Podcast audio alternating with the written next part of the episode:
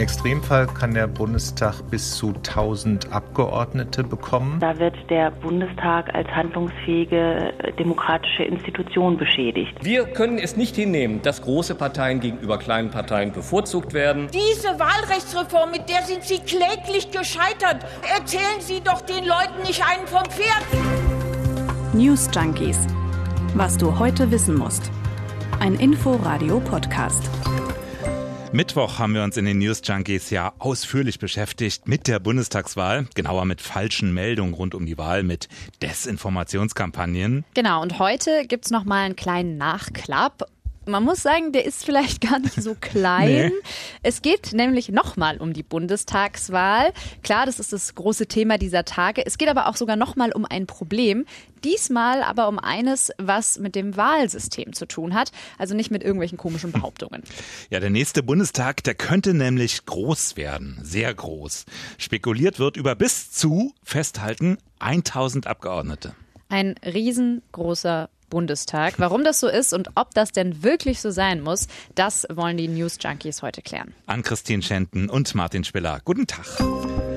Auf den allerersten Blick erscheint das vielleicht gar nicht mal so sehr als großes Problem. Viele Volksvertreter in einem demokratischen Parlament klingt erstmal nach einer guten Sache. Zumindest nach einer großen Sache. Ne? Ist aber vielleicht auch nicht ganz unproblematisch, mhm. das Ganze.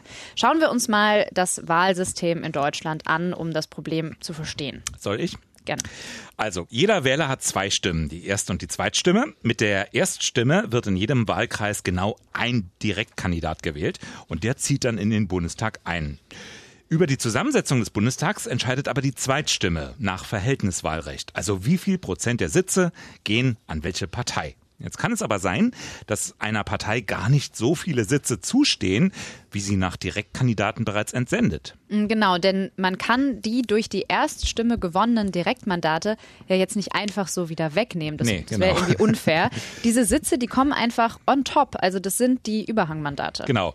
Damit aber die Mehrheitsverhältnisse wiederum nach Zweitstimmen nicht verzerrt werden, bekommen die anderen Parteien auch wieder Sitze hinzu. Das sind dann die Ausgleichsmandate. Die werden berechnet nach einem ziemlich komplizierten Schlüssel. Also ihr seht schon, da kommt was dazu, dann kommt noch was dazu. Das genau, heißt, wird immer mehr. Genau, der Bundestag wird immer, immer größer. Und es gibt eigentlich ein Gesetz, was den beschränkt. Also maximal sollen 598 Abgeordnete im Parlament sitzen. Mhm. Aktuell sind es 709. Das ist der größte Bundestag, den es je gab. Und das Ganze ist auch so teuer wie nie. Jahresetat des Bundestags 990 Millionen Euro. Jetzt nach der Wahl in der nächsten Legislaturperiode könnte aber alles noch viel größer und viel teurer kommen. Und es hat zu tun mit Veränderungen in der Parteienlandschaft. Mhm, und vor allem mit den sogenannten großen Volksparteien. Mhm. Die sind aber ja längst nicht mehr so mächtig. Also, ne, wir sprechen von der Union, von der SPD, sondern die werden eben immer kleiner. Früher gab es ja auch mal eine absolute Mehrheit. Da lagen SPD und Union immer so bei mindestens 40 Prozent. Davon könnt ihr ehrlich gesagt heute nur noch träumen. ja. 20 Prozent, wir kennen es, das ist so die vergleichbare Marke. Die Staatsrechtlerin Sophie Schönberger, die hat es im Deutschlandfunk so auf den Punkt gebracht. Unser Wahlsystem in seinen Grundstrukturen ist gemacht für die guten alten Jahre der Bundesrepublik, wo wir zwei Volksparteien hatten, die gleichermaßen Wahlkreise gewonnen haben und hohe Zweitstimmenergebnisse hatten. Und dann gab es noch eine oder später auch mehr kleine Parteien. Die Zeiten sind vorbei. Und auf dieses neue Parteiensystem, das ja eher mittelgroße Parteien hat, ähm, ist das Wahlrecht im Grunde nicht eingestellt. Ja, warum ist das so? Trotz der geringeren Größe sind ja CDU, CSU und SPD relativ gesehen immer noch die größten Parteien und holen deshalb auch nach wie vor die meisten Direktmandate, also über die Erststimmen. Denn äh, dort wird ja immer nur ein Kandidat gewählt, nämlich nach einem Mehrheitswahlrecht. Genau, also Beispiel, ne, man hat einen CDU-Kandidat, der hat 20 Prozent, dann hat man einen SPD-Kandidat, der hat 21 Prozent. Mhm. Also hat der SPD-Kandidat gewonnen. Er zieht auf jeden Fall in den Bundestag ein. The winner takes it all. Genau, also immer noch die allermeisten Direktmandate, die gehen an Union und SPD, aber ihr Anteil an den zustehenden Sitzen im Bundestag, der ist gleichzeitig viel kleiner. Genau, und das wird dann eben ausgeglichen und dadurch gibt es immer mehr Abgeordnete.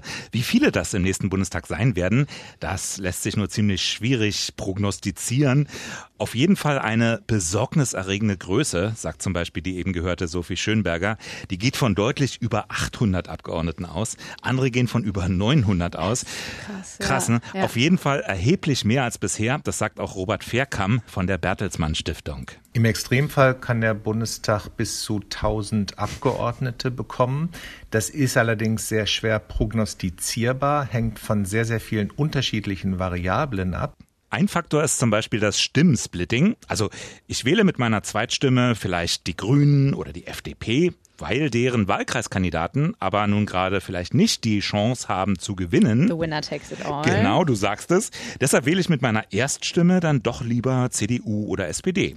Es gab ja früher auch mal öfter so die gezielte Zweitstimmenkampagne. Also die Aufforderung an die Wähler, doch bitteschön den kleineren Wunschkoalitionspartner zu unterstützen, damit es wenigstens für die 5%-Hürde reicht. Genau. Also wenn jetzt zum Beispiel 20 Prozent der Grünen Wähler ihre Erststimme der Union geben, oder der SPD, egal, weil sie die vielleicht immer gewählt haben, weil sie eine entsprechende Koalition präferieren, dann hat das einen enormen Effekt am Ende auf die Sitzverteilung. Also nochmal zur Erinnerung, ne? bis zu 1000 Abgeordnete. Das wäre tatsächlich das zweitgrößte Parlament der Welt. Nur der chinesische Volkskongress, der spielt mit 3000 Abgeordneten in einer anderen Liga. Ja, aber das System spielt ja sozusagen auch in einer ganz anderen Liga. Ganz, ganz leicht anders, genau. Mhm. Äh, das bringt aber klar ganz viele Probleme mit. 1000 Abgeordnete, ganz praktische Probleme. Man braucht jetzt dann noch mehr Dienste, wie zum Beispiel Fahrbereitschaft. Man braucht noch mehr Büros, ganz einfach, mhm. weil für jeden Abgeordneten braucht es ja auch einen eigenen Arbeitsplatz. Entsteht ja gerade aus Holzmodulen der Luisenblock West in Berlin im Regierungsviertel. Weiteres Gebäude für den Bundestag, um den Raumbedarf kurzfristig zu decken.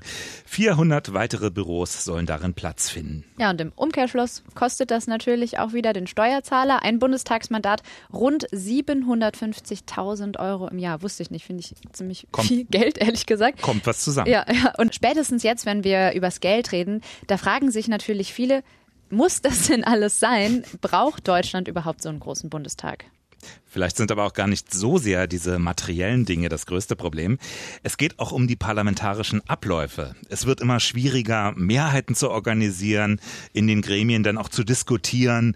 Eine Rechtsexpertin Schönberger, die warnt ganz ausdrücklich, man kann ein Parlament nicht beliebig groß machen, ohne dass es seine Arbeitsfähigkeit verliert. Das Problem ist, dass Sie durch ein größeres Parlament in erster Linie einmal mehr, äh, mehr Hinterbänkler produzieren. Stellen Sie sich vor, Sie haben 900, 950 Abgeordnete. Wie oft kommt dann der einzelne Abgeordnete überhaupt dazu, im Parlament zu reden? So viel Redezeit haben wir gar nicht. Wie wirkmächtig kann er überhaupt in einem Ausschuss sein, wenn Sie nicht mehr eine kleine, konzentrierte Atmosphäre haben von 20, 30 Leuten, sondern auch der Ausschuss auf einmal zu so einem kleinen Mini-Plenum wird. Also das Problem ist, dass Sie, dass Sie die Arbeit eben in dieser Form nicht auf mehr Schultern verteilen können. Ganz im Gegenteil. Je größer das Ganze ist, desto stärker diffundiert letztlich auch die Verantwortung. Im Zweifelsfalle ist das dann eher eine Entwicklung, die zum Beispiel eher ähm, straffe Führungsstrukturen in Fraktionen stärkt. Ein gewisser Wolfgang Kubicki von der FDP, der sprach schon von schlaflosen Nächten, die er dann haben werde. Und das will schon was heißen. Also ein Riesenbundestag als Bedrohung für die Funktionsfähigkeit. Diese Gefahr ist kein Geheimnis, das jetzt irgendwie plötzlich aufgedeckt wurde. Das ist seit Jahren bekannt. Hier Marco Buschmann, FDP, appelliert im Mai 2020 an die Abgeordneten. Zur Erinnerung. Unser Wahlrecht ist nach wie vor so konstruiert, dass es passieren kann, dass das Haus auf über 800 Mitglieder anwächst. Das wird uns nicht handlungsfähiger machen. Das wird dazu führen, dass die Kosten aus dem Ruder laufen. Und was noch schlimmer ist, die Bürgerinnen und Bürger, die Bevölkerung wird es nicht akzeptieren, dass wir sehenden Auges dieses Problem hier nicht lösen. Wer das Problem des Wahlrechts nicht im Parlament löst, der sorgt dafür, dass das Parlament in der Bevölkerung an Ansehen verliert. Und unsere Aufgabe ist es, das zu verhindern. Mai 2020. Also es gab eine Diskussion im Bundestag, aber gebracht hat die ja scheinbar auch nichts.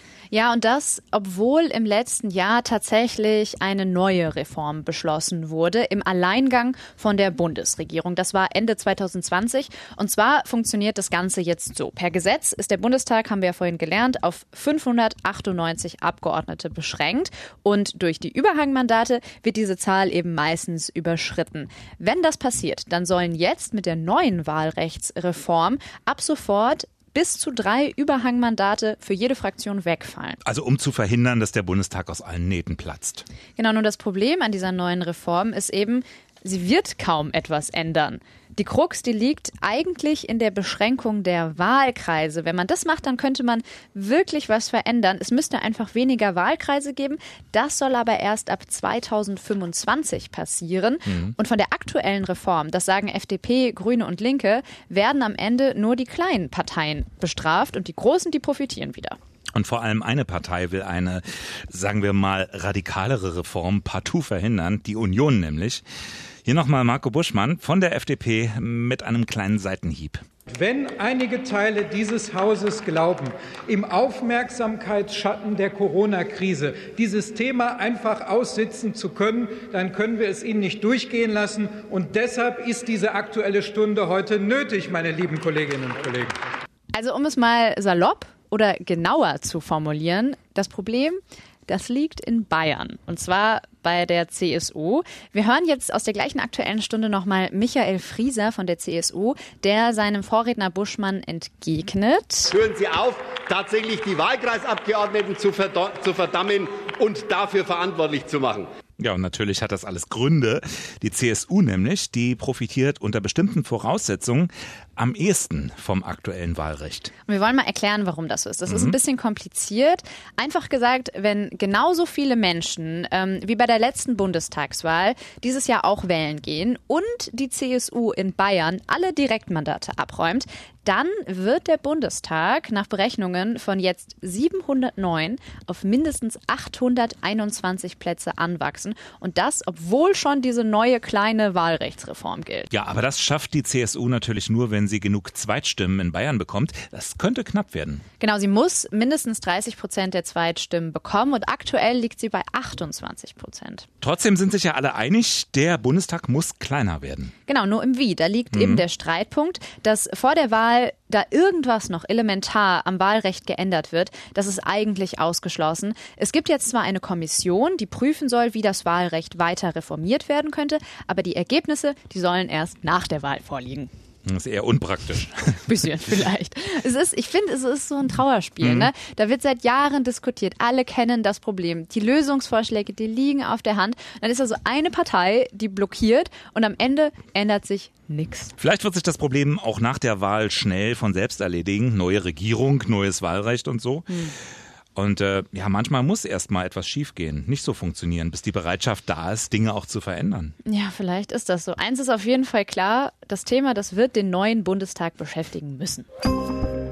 Wir haben noch kurz ein anderes Thema, äh, was viele von euch beschäftigt. Dich auf jeden Fall auch an, Christine. Vor mittlerweile 19 Tagen, da sind sechs junge Menschen mitten in Berlin in den Hungerstreik getreten. Ich habe Kopfschmerzen, jeder Spaziergang ist für mich schlimmer als der Marathon, den ich vor ein paar Jahren gelaufen bin, weil es einfach so viel Kraft zehrt. Ja, ich habe die jungen Aktivisten letztens besucht und was sie fordern, ist äh, ein Gespräch mit Armin Laschet, Annalena Baerbock und Olaf Scholz über die Klimakrise. Aber es gab doch in den vergangenen Wochen diverse Gespräche zwischen den dreien, auch über die Klimakrise. Ja, aber eben kein ehrliches Gespräch. Hm. Das ist das, was die jungen Menschen da fordern.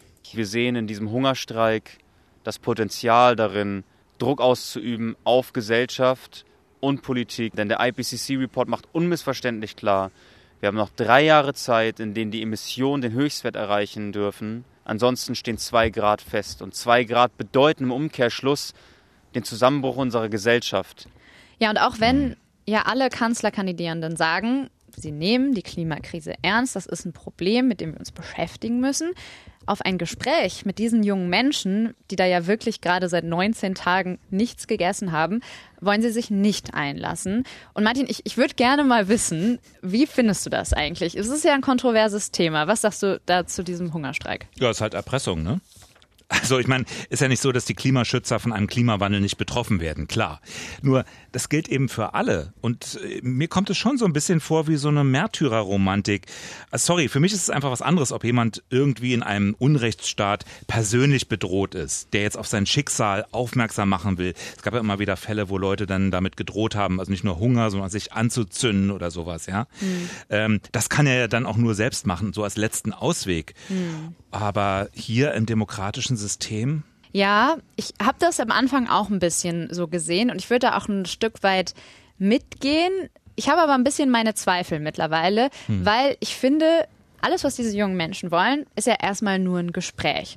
Und irgendwie hat man da ja auch in so einem demokratischen System vielleicht ein Recht dazu. Und es ist ja auch ein Gespräch, was auf Fakten basiert, was die jungen Menschen da fordern. Und deswegen finde ich auch nicht, dass es jetzt unbedingt vergleichbar ist, wenn man jetzt sagt, ja, dann kann ja jeder kommen, vielleicht die Rechten. Was ist, wenn die jetzt Hunger streiken? Dann müssen wir auch alle mit denen reden, sondern es geht ja wirklich um bewiesene Fakten. Und gewissermaßen hat mich ehrlich gesagt die Bereitschaft dieser jungen Menschen berührt und ich glaube denen auch, dass es denen ernst ist und dass die wirklich Angst haben. Und ich muss auch sagen, eins haben die Hungerstreikenden ja auch schon geschafft. Sie haben in einer Zeit, in der Fridays for Future gerade kaum eine Lobby hat, weil Demos nicht so gut stattfinden können und so, eine Aufmerksamkeit wieder geschafft für die Dringlichkeit dieser Klimakrise. Also Aufmerksamkeit für die Klimakrise, ich glaube, das ist das Thema im Moment überhaupt. Und wer das jetzt Erfolg hat, also du sagst ja hier neue Aufmerksamkeit und so geschaffen, Erfolg, ja, dann machen andere das demnächst auch, weil sie sagen, es funktioniert ja ganz gut. Vielleicht sollte man gar nicht so darüber berichten, über das Ganze. Ich weiß es nicht. Naja, aber wenn die Klimakrise kommt, dann ist die Klimakrise da oder sie ist schon da. Naja, mit diesem Thema, heikles Thema, entlassen wir euch heute aus dem News Junkies Podcast. Wir wünschen euch ein schönes Wochenende. Aber an der Wahl kommt ja nicht ganz vorbei. Äh, das wird uns auch weiter beschäftigen. In der nächsten Woche zum Beispiel die News Junkies mal ganz anders. Wir machen den Parteiencheck. CDU, SPD, Grüne, FDP. Wir nehmen sie uns alle vor, jeden Tag eine. Und zwar im Gespräch mit unseren Korrespondenten aus dem ARD Hauptstadtstudio. Die sind ja sozusagen immer hautnah dran an der Bundespolitik. Bis dahin erstmal schönes Wochenende. Bis dahin. Tschüss. Tschüss. News Junkies. Was du heute wissen musst. Ein Podcast von Inforadio. Wir lieben das Warum.